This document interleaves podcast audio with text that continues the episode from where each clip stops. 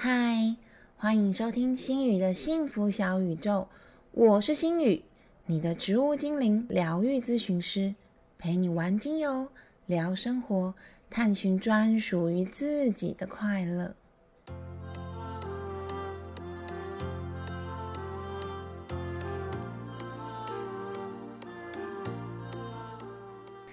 大家觉得我的声音有好一点了吗？已经过了大概两个礼拜了，声音还是有一点点的沙哑，可见这次的口鼻那天有多恐怖。嗯，所以今天在进入主题之前，心宇好想先跟大家分享一下这次确诊的经验。大家应该看新闻的话，就可以知道，从四月开始一直到现在，其实又来了一波大确诊，受害人数颇多。而且主要病株已经转变成变异后再变异的 XBB. 一点五跟 BQ. 一点一型的病毒，再来还有包含什么 BA. 二点七五，还有 BA. 五这种，就是很多病毒都听不太懂。但是这些病毒都是新亚变种病毒，它们的传播力比较强，免疫逃脱的能力也比较高。这什么意思呢？就是你会比较容易中奖啦。那其实这一波的大确诊的感染者也有蛮高比例是第一次的确诊，像我本人就是。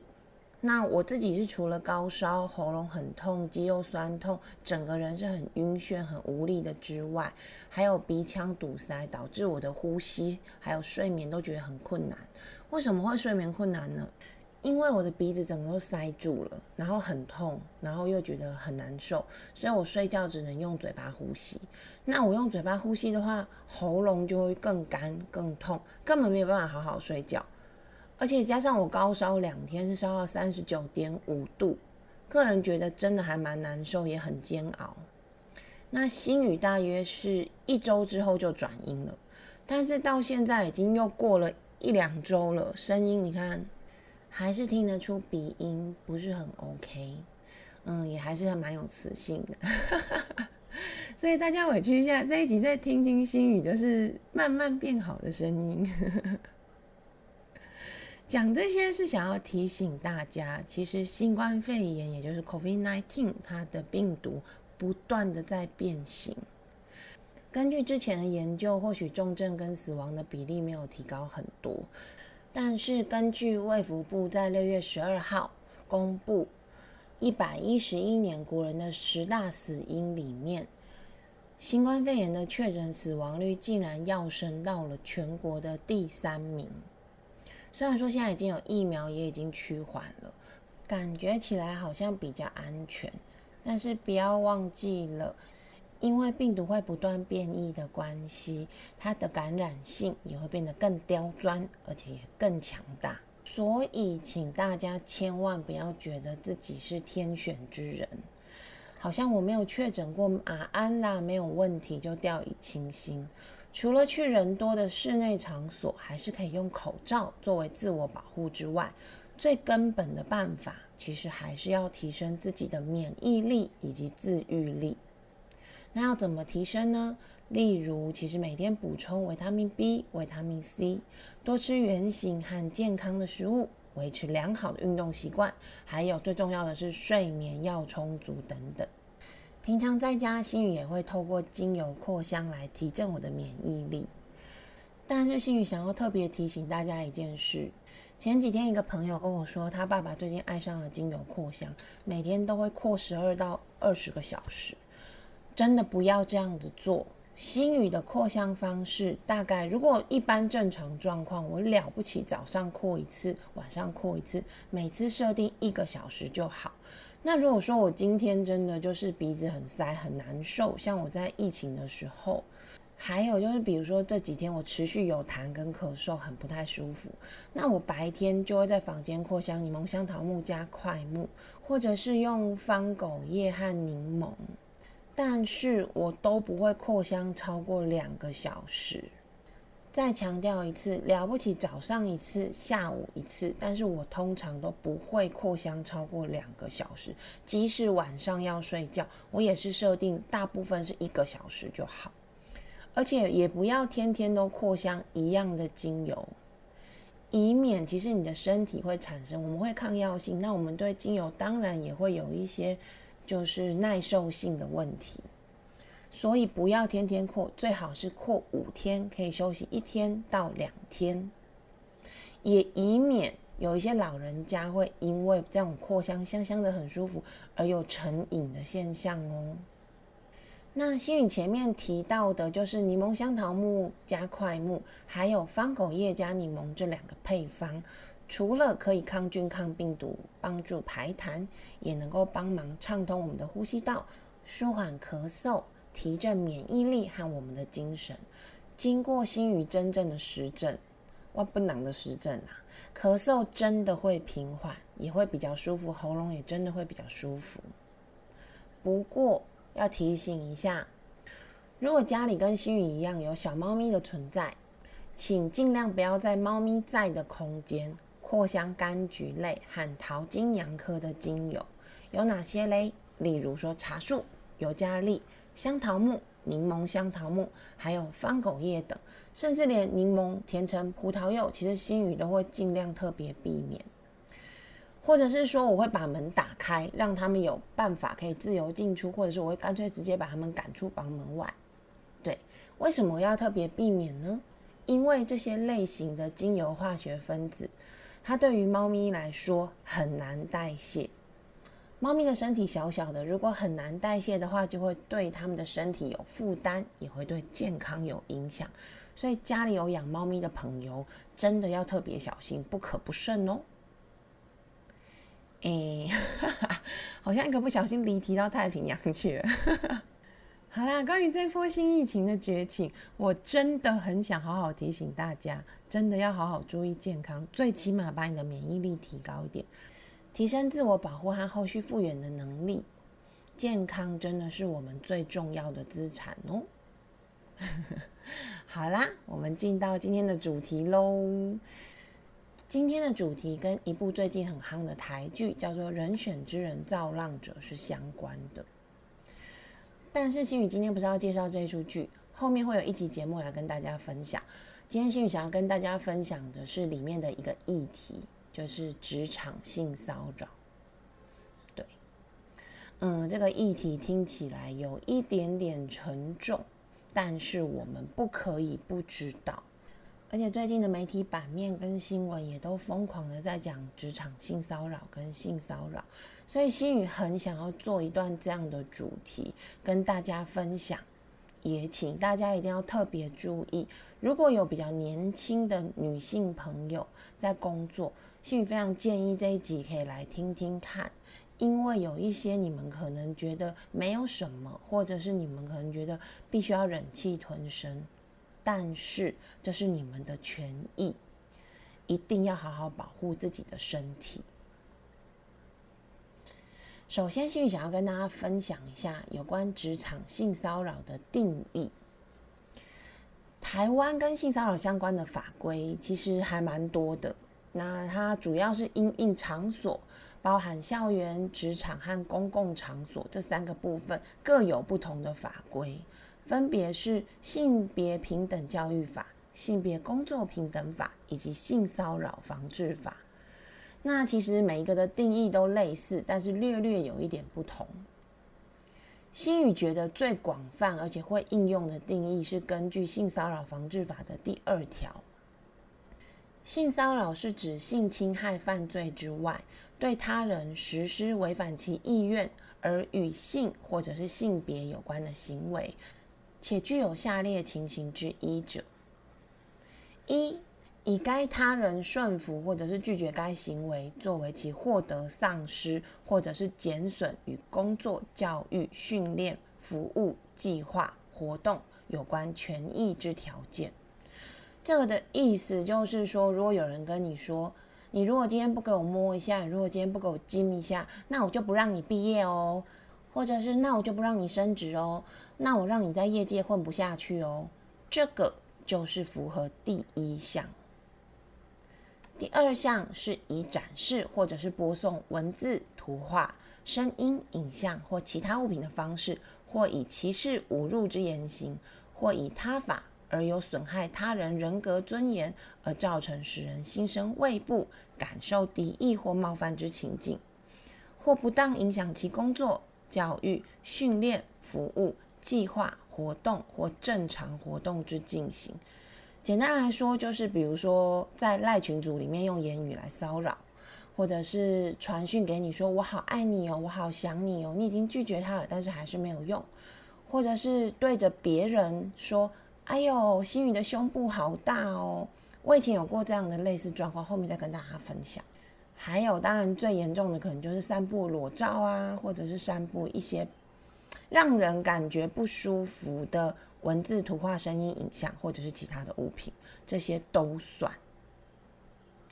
在卫福部的网站上有特别提到，其实性别骚扰也算是性骚扰的太样之一。那什么是性别骚扰呢？就是带着性别歧视或者是偏见的言论，有特别侮辱、贬义或敌视特定性别的言辞或者是态度。例如，如果有人骂你这死男人婆，你这死娘娘腔等，类似这样的言论或者是态度，如果你觉得不舒服、被冒犯，它就是一种性骚扰。而在具体的个案发生时，性骚扰的认定。是从个案审酌事件发生的背景、环境、当事人的关系、行为人的言辞、行为以及相对人的认知等具体事实为之。其实他的意思就是说，他的认知跟他的审理是会很全面的，会看他的背景、环境，还有你跟对方的关系，对方说了什么，对方做了什么等等，来认定。不过今天我想跟大家特别分享跟探讨的主要是职场性骚扰，所以我们还是要来参考一下。就是我刚刚有讲，所谓职场的性骚扰的话，我们就要看性别工作平等法，它也是有定义的。根据性别工作平等法的第十二条，它的性骚扰符合下面的情形：受雇者对于执行职务时，任何人以性要求。具有性意味或者是性别歧视之言辞或行为，对其造成敌意性、胁迫性或者是冒犯性的工作环境，导致侵犯或干扰其人格尊严、人身自由，或者是影响其工作表现。简单来说，跟刚刚上面讲的差不多，就是有人希望你提供一些不当的接触服务。或者是用胸部很大啊，胸部很小啊，腿很细啊，人很美啊，或者是你这个娘娘腔啊之类的言辞，来干扰你，而导致你的工作表现受到影响，身心受到影响的时候，再来第二点是，雇主对于受雇者或者是求职者为明示或者是暗示之性要求。具有性意味或者是性别歧视之言辞或行为，作为劳务契约之成立、存续、变更或分发、配置、报酬、考绩、升迁、调降、奖惩等之交换条件，可以看得出来，性别平等工作法对于性骚扰的范围，主要就是职场上会发生的状况。例如，我朋友之前碰到的状况是，嗯，公司的老板要追他，然后就跟他说。你如果从了我，我就让你做什么做什么做什么，然后给你多少钱，给你什么样的职务，但他最后拒绝了。于是老板就说让他混不下去，后来他离开了这个职场。其实这个也违反了性别平等工作法哦。大家如果有碰到这个情况的话，要把雷达打开，敏感一点哦。此外呢，最严重的性骚法律。应该是来自刑法第十六章的妨碍性自主罪，它里面的规范，对于男女以强暴、胁迫、恐吓、催眠术或其他违反其意愿之方法而为性交者，处三年以上十年以下的有期徒刑。大家注意，只要违反其意愿的性交，所谓的性交可能是接触就算。目的是在于保障一个人对性的自主决定权，还有对身体的控制权，而且牵涉到刑法，一旦触犯，对方就是公诉罪。还有就是，如果他无故利用工具来窃录，或者是窃视，或者是窃听你非公开的活动和身体的隐私部位，这个部分也是属于刑法的范畴。他可以用刑法的妨碍秘密罪，或者是社会秩序维护法的第八十三条、八十九条里面的规范来作为罚则。那如果受害者已经被影响到需要求助医疗和心理咨商等等，也可以要求赔偿。哦，前面这个法规真的很绕口，不管哪一种都一样，每一个字都听得懂，但凑在一起有一点难懂，对吧？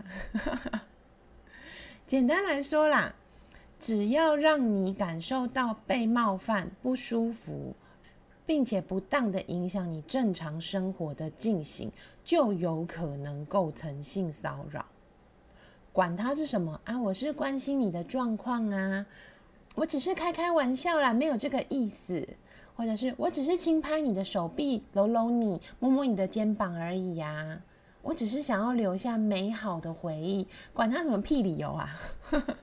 重点是你的感觉，只要让你感觉到不舒服，不管对方的理由和行为动机是什么。也不管其他人有没有觉得你被侵犯了，身边的人是不是告诉你说，其实我觉得也还好诶。像心宇以前曾经有被主管就是，也就是搂我，那身边的同事还说，哇，他职位很高诶，你就从了他好了，类似这样的说法，那个时候都觉得还好，但其实后来回想，这些真的是有一点不太舒服，也的确都有可能构成所谓的性骚扰。被骚扰的对象不分男女，男生女生都有可能被骚扰。记得你的感觉是最终的归一，其他人帮你带入的感受，或者是其他人的说法，先不要放在心里。那心宇想啊，其实，嗯，我们最常也最无奈会可能被性骚扰的场所之一，应该就是职场跟办公室了吧。说真的，在我过去的经验当中，也的确有碰过有一些长官会在参会的时候碰出我们的手，或是搂搂我们的肩，搂搂我们的腰。也曾经遇过在办公室里面会脱衣服，或者是拿新宇的胸部开玩笑，比如说他就会说：“哎呦，你胸部好大哦。”我们也碰过这样的主管，只是其那时候并没有这些意识。心雨也真的没有意识到，说，哎，这可能好像已经触及了性骚扰的范围，只觉得，嗯，大家应该是在开玩笑吧，应该还好。我身边的同事都觉得没怎样，还会亏我啊？对方应该只是把我们当女儿辈来看吧。但是现在回头想想，或许其实对方没有那种淫欲或是想要跟我们干嘛的意思，但是的确对女生的身体不太尊重。也希望女孩或者男孩们，你们要多觉察自己的感受。如果觉得不舒服，要清楚的先表达，让对方知道。那既然你看心宇也碰过，我想碰到的比例应该不低吧？有人跟我一样很好奇台湾目前的职场性骚扰状况吗？举手。好，只有我自己敢举手。依照劳动部劳动条件以及就业平等司的统计，二零二二年雇主违反性骚扰防治申诉的案件件数，全国受理的案件数包含一百六十五件，其中主管知道有职场性骚扰的情形，但是没有立即采取有效的纠正补救措施的案件，就高达了一百五十五件。可见，雇主已经知道，但是没有立即有效行为，简称就是疑似吃案的比例，竟然高达了九十三点九十三趴。嗯，我们应该可以看得出来，不作为其实已经是一种既定的习惯了。而刚刚有讲到嘛，整体申诉的案件有一百六十五件，经过评议委员会受理的评议案件有一百零三件，最后成立的有四十七件。也就是成立的性骚扰案件占百分之四十五点六三，其实比例真的是还蛮高的。But 有没有听到我前面这个分享的很奇怪的部分？就是一整年的性骚扰申诉案件，竟然才一百多件。你相信性骚扰案件有这么少吗？我个人是不太相信啦。所以我又去查了一下资料，根据劳动部二零二二年工作场所就业平等调查里面发现，其实，在二零二二年大概有二十万名的受雇劳工曾经受到性骚扰，但是我们刚刚有提到。提出申诉的比例竟然只有一百多件，你就知道比例有多低低了。他没有去探究一下主因，女性不申诉的主因大部分都是，嗯，我们当开玩笑啦，不不予理会，或者是担心失去工作，担心其他人的闲言闲语，还有一个很重要的叫做不知道申诉的管道。男性不申诉的原因则是。当开玩笑不予理会，以及担心受到二度伤害，但是被骚扰的人明明就是受害者，为什么他们会担心受到二度伤害，或是担心别人的闲言闲语呢？因为在我们现在的职场文化里面，其实被骚扰的人很容易被自己。还有社会价值贴上标签，反而会被其他的同事质疑。比如说，你长得太漂亮啦，你穿的太少了，不是诱人犯罪吗？你这么娘，这样不是让人家觉得很觊觎吗？其实这个状况并不少见哦。这个状况也会造成被骚扰者的二度伤害。所以，有一位王如璇医师，他有在他的演讲中分享。在防治性骚扰里面有所谓的五 C 原则，这五 C 分别是意识觉醒、承诺、信心、沟通和控制。但是我觉得他原来的解释有点太抽象了啦，我想了很久，所以我决定用我的理解和说法解释给大家听。如果大家想要看原文的话，可以去说明页面，心语都会放那个出处，你们就可以去找原文来看。我的理解是，所谓的五 C 原则，是有可能被骚扰者你所需要具备的五个原则，包含应该具有的意识形态、信念以及你应该具有的行为。首先，第一个意识觉醒，也就是 consciousness，他想要表达的概念是，我们的性别意识需要觉醒，也就是要摆脱传统对于性别的框架。要先建立出属于自己的性别平等认知，也就是任何人在职场都不应该受到歧视，身体也应该要被尊重，不应该是可以随便被侵犯或是碰触的工具。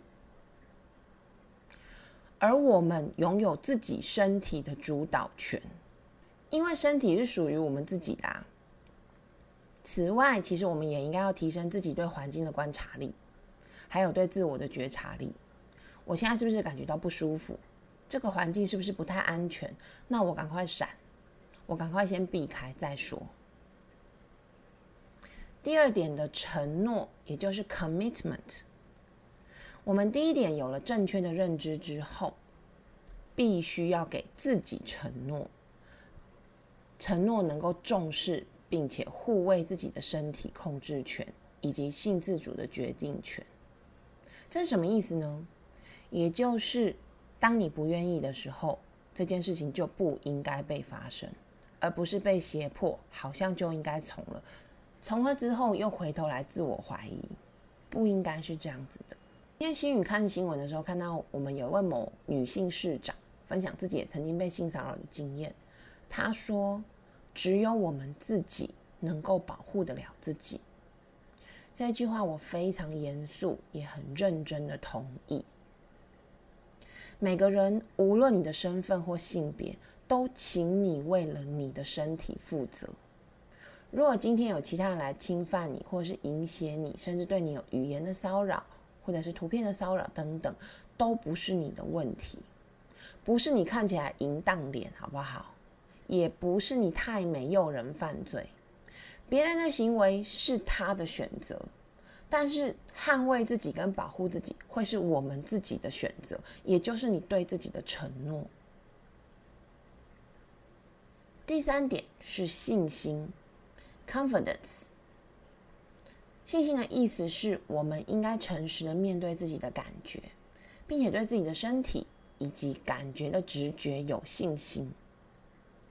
有时候我们在跟同事聊天的时候，同事就会说：“我觉得还好，哎，阿是你想太多了啦，你太敏感了啦。”他应该只是善意的想要给你一个安慰跟拥抱吧。我们很常被这样的话语所吓到，觉得那是不是都是我自己的问题？其实不是你太敏感，是你不喜欢对方的行为，没有对错，但是请你直视自己的感受，并且对你的感受有信心。第四点是沟通 （communication），我们应该要真实并且明确的表达自己的感受，让对方意识到：哎，你的行为我不喜欢。不论是以直接或者是间接的方式，直接就是像诶直接面对面讲啊，或者是写信；间接就是请其他人转告，让对方知道他的言行你并不喜欢，也请对方立刻停止该言行。那在做这个动作的时候，最好同时以录音、录影或者是其他的方式来进行搜证，所有的文件也都要保留起来。以便将来举证的时候使用。如果是在公共场合发生的话，那我们可以用各种方式来引起其他人的注意，比如说呼救，比如说闪避，比如说逃跑等等啦。可以利用群众来吓退、制止行为人，或者是向旁边的人求助。像之前有一个新闻是说，有一个女生她在暗巷里面被跟踪，他就跑到便利商店里面去。请求便利商店里面的那个男店员给予他庇护，然后再在里面做报警。这个是一个很聪明的行为。那这个男店员或者警察将来也有可能就可以作为你的证人。此外，就是嗯，如果你已经觉得这个人怪怪的，那请你避免跟他有单独相处的机会。比如说，他说要来接你、送你，你就不要。不要制造独处的机会，也是保护我们自己一个很好的方式。最后的一个 C 是控制 （control）。走到控制，其实就是最后一步了啦，它也是最终的手段。那它也是最强悍的捍卫身体主权的方式。前面的沟通 （communication） 是比较柔性的，我先告诉你，表达我的不舒服。但如果对方仍然完全没有要理你的意思，蓄意骚扰，那我们就可以考虑用 control 的方式，例如报警，或者是提交公司的性评委员会等等。其实，如果不幸遇到性骚扰啦，采取法律行动是最有效的方式。但是，我们也知道，因为工作大家都还是希望保留，所以这一步真的是最后一步。那这部最终行为成功与否的关键就在于举证，所以王如璇律师有提醒：当性骚扰的事件发生的时候，受害者要尽力详细的记录事件发生的人事、实地、物，还有你的感受，以及你试图阻止性骚扰的所有努力。如果有证人，像刚刚的店员。记得要记下他的姓名，还有联络方式，或者是保留监视器的画面、信件讯息等等的证物。必要的时候，也可以请警方协助调阅监视器的画面。这五个原则，我个人认为蛮重要，因为它是我们的心理工程，而且它从内到外很实际的给予我们遵行的方向和建议。但最重要的还是四个字。叫做自我认同。你能够认同你自己的感受，你能够去觉察到你觉得不开心，你觉得不舒服，你觉得不喜欢，这点是心宇非常非常鼓励大家一定要培养的哦。因为它不只是在可以在性骚扰上，它在平常生活里面都可以帮助你。比如说，我之前有个个案，他来找我咨商的原因，是因为他想要知道我为什么每次好像表现出来都这么自在、这么开心。其实原因是因为我会自我觉察，我会常常问我自己说：“你还好吗？你怎么了？”再去找一个让自己开心的方式，那你就不会有这么多的 纠结，或者是不会有这么多的不开心积在心里，自然就会觉得比较自在一点啊。我曾经看过一篇报道，他说，其实被性骚扰的女孩。有很高的比例，他们会先自我怀疑，然后自我检讨，然后他们会觉得自己很丢脸。但是，只要我们能够做到上面的五 C，有明确的自我认同以及理性，其实你就可以非常清楚的认知，这不是我的问题，这不是我的错。对方既然决定要做这些烂事，做这些事情，他就应该为了自己的行为负责啊！我们都是大人了，不是吗？这些责任就不用我们去背了，不要自己傻傻的把它背起来。前面讲了一大堆的定义啊，还有就是我们对自己身体的内外的自我认同。接下来，心宇想要跟大家分享一下。早安乐活网站里面有列出四种常见的职场性骚扰的行为，也可以作为大家自我评断的一些依据。第一个是不受欢迎而且违反对方意愿的言辞，像开黄腔啊、评论你的身材、评论你的长相啊、恐龙啊、你胸部很大啊、你是飞机场等等，或者嘲笑你的性别特质，比如说娘娘腔、男人婆，还有探寻他人或者讨论自己的性生活隐私。比如说啊，我跟我老婆都怎么样怎么样啊，后好爽哦之类的，这些其实都算哦。再来第二点是不受欢迎而且违反对方意愿的行为，这个部分就包含袭胸啊、摸臀啊、碰你啊，或者是盯着你的胸部看，展示色情图片跟影片给你看，还有就是最严重的当然就是利用职权叫你提供性服务喽。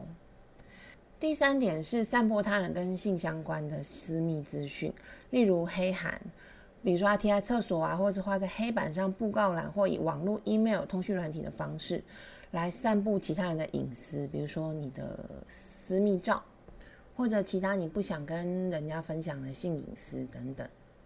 第四点是跟踪纠缠，他就是持续用像电话或讯息，或者是跟着你，然后来。表达他的追求跟他的爱意，这个真的还蛮恐怖，也蛮困扰的。所以这个不只是性骚扰防治法，你也可以再注意一下跟骚法。如果已经到了这个地步，请报警，不要姑息他，因为他只会越来越过分。而在现在的网络时代当中，无论通过通讯媒体，或是网络散布，或者是不断传讯息骚扰你，这些行为也都是纠缠的一部分哦。那么，面临性骚扰，或者甚至是性骚扰的当下，有位陈绿秀律师，他也跟大家分享，其实我们要保全或者是收集证据有一定的难度，但是如果你觉得你有可能疑似被性骚扰了，心宇建议你还是可以先做到下列的准备，无论你会不会用到，有备无患，帮自己多一份保险。第一个是证据保全。也就是你要到医院验伤，或者是保留你衣物的相关物证。如果第一现场没有录音录影的话，在事后向亲友陈述也是一种证据。无论是电话录音、讯息保存截图等等，其实在法庭上都可以当做证据。所以在当下，如果你来不及录的话，你可以在事后赶快先打电话给亲友说明之后，然后当下把它录音起来，其实它也会是一个证据哦。第二个是心理智商的记录，如果有一些身心受到很严重影响的人，你和智商是对谈或者是身心科的就诊记录，也都要保留起来，这些都有证据力。第三种证据是公共场所的监视器。如果你是在公共场所发生拉拉扯扯，或者是有一些状况，你可以向警方报案，并且要求调阅监视器的画面。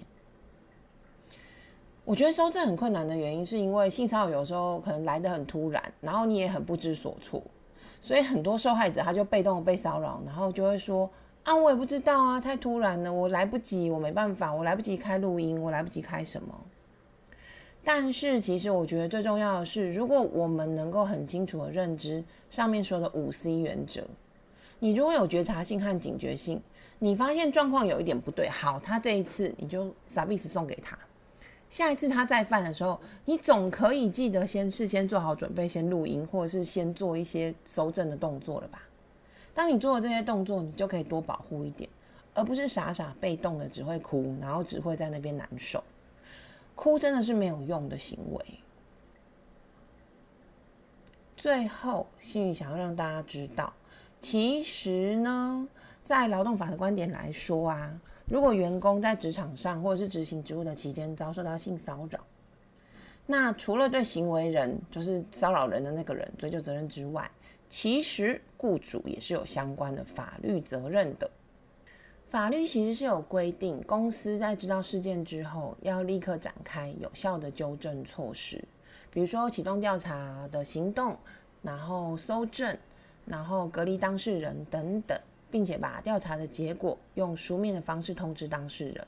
如果公司没有做到这些及时介入的纠正和补偿措施的话，那他们除了遭罚十万到五十万的罚款之外，也要负起民事赔偿的责任，甚至是精神损害的赔偿。受害员工也可以要求公司登报道歉，或者是其他恢复名誉的补偿措施。所以，其实如果你被性骚扰了的话，受害的员工，如果你选择用性骚扰防治法这个管道来控诉加害人的话，他就会针对个人来追究刑事和民事的赔偿责任。但是，你也可以选择用性别工作平等法来控诉加害人。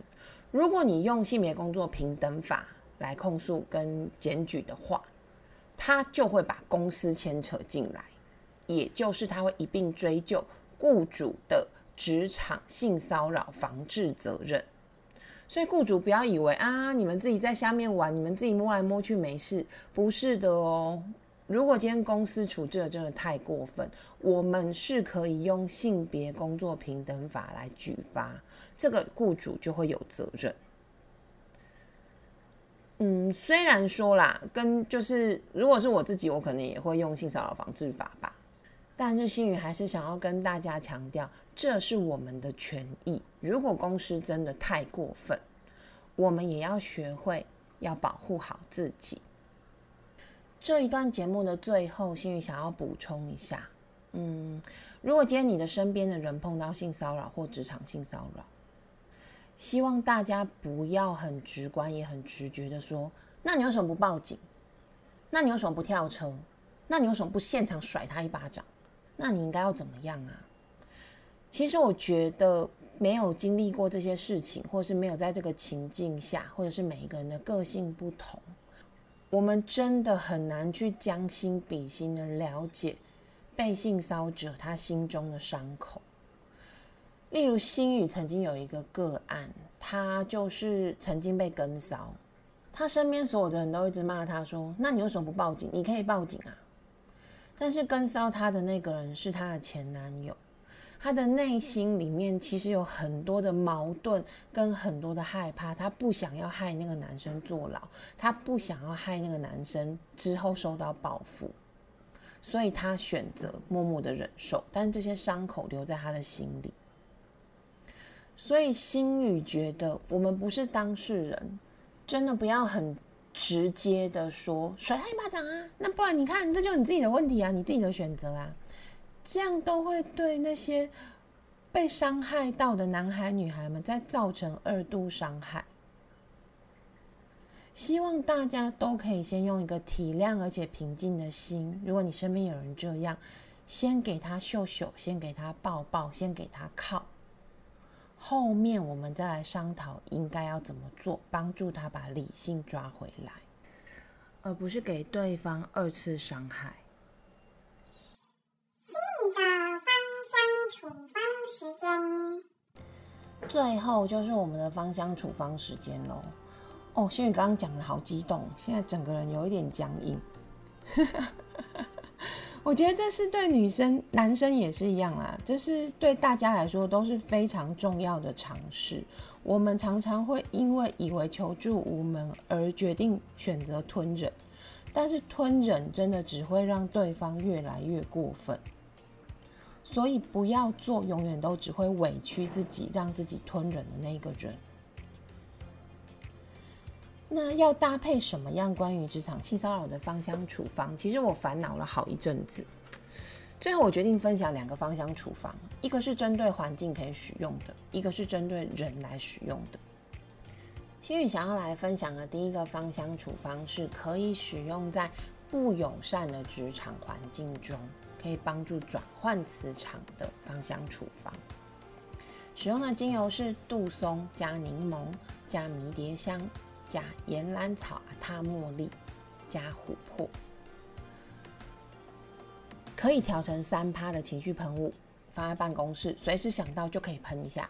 或者是你也可以直接喷洒在你的头顶，制作一个防护的屏障，来安稳自己的心智，不要轻易的受影响。偷偷的说啦，其实也可以趁讨人厌的主管或同事不在的时候，朝他的座位喷几下，净化一下那个讨人厌的磁场。但不要被发现，或不要被其他同事看到。这个配方里面有一些精油，其实是比较少见的，像岩兰草、阿塔茉莉。如果你没有的话，没关系，你就是用岩兰草跟茉莉。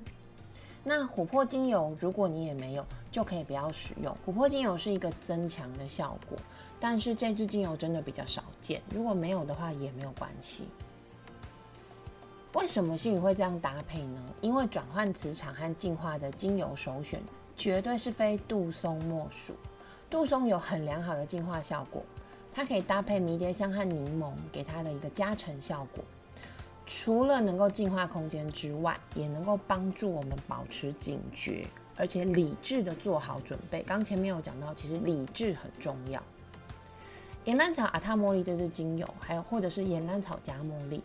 除了能够提升我们爱自己的能量，还有自信心，不要一直自我怀疑之外，它的保护能力也是非常强大的，能够好好的把受害者保护起来，给受害者安全感，还有可以降低对周遭环境的一些敏感度，不会因为外界的一些风吹草动就一下子好紧张，不会这么容易受到外界环境的影响。或者是一直想象说旁边的人是怎么看我的，旁边的人一定觉得我很奇怪，旁边的人一定觉得我活该。他能够把你好好的保护起来。此外呢，我刚刚有特别讲到一支琥珀精油，岩兰草其实就很棒了啦。只是因为琥珀精油它拥有非常强大的力量，保护跟疗愈的力量。心宇觉得，如果是比较严重的状况。希望可以给感觉很不安、很不安的受害者更多的能量补充的话，就可以再加入这支琥珀精油。当你的内心能量充足时，你的自我怀疑自然就会减少，对外界的讲的话也不会这么在乎。那么你当然就会觉得比较稳定喽。第二个芳香处方是给遭受职场性骚扰者，让他可以消弭心中伤口的芳香处方。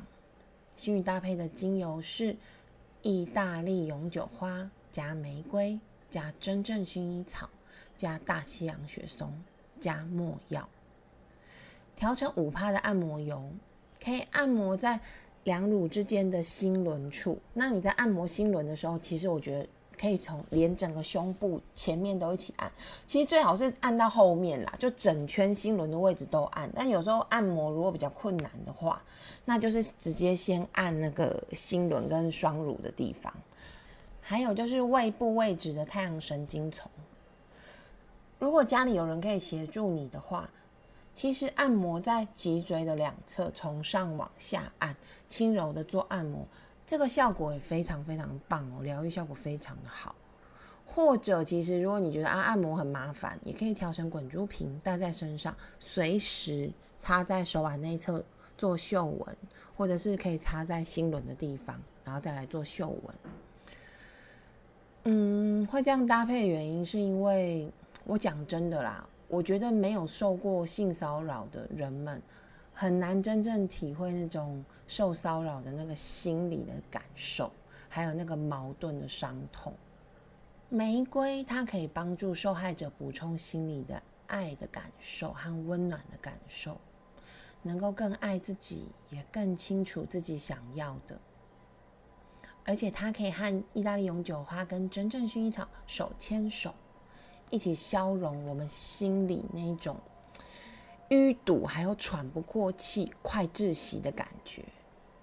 再加上树脂类精油墨药，它有优异的伤口疗愈能力，能够先把这个伤口用树脂隔起来。没关系，你先不用急着疗伤，我先帮你保护起来。保护起来之后，我们在里面再慢慢的把淤堵化开。我先帮你止血，不要一直把这个伤口开放式的摊开在别人的面前。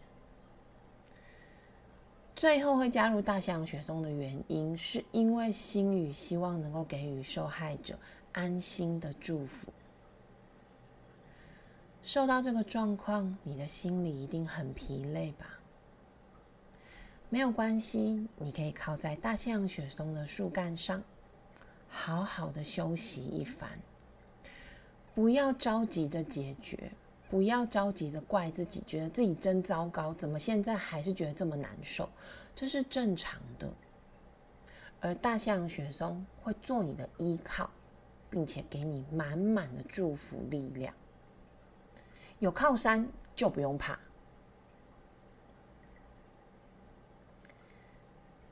好啦，今天的节目到这边结束了，感谢大家又再一次的保卫了新宇村的安全。这集的节目听完，你是否对职场性骚扰有更多一点的了解呢？一定要好好保护自己哦！也欢迎大家继续和心宇一起玩精油、聊生活、探寻专属于自己自在的快乐哦！拜拜。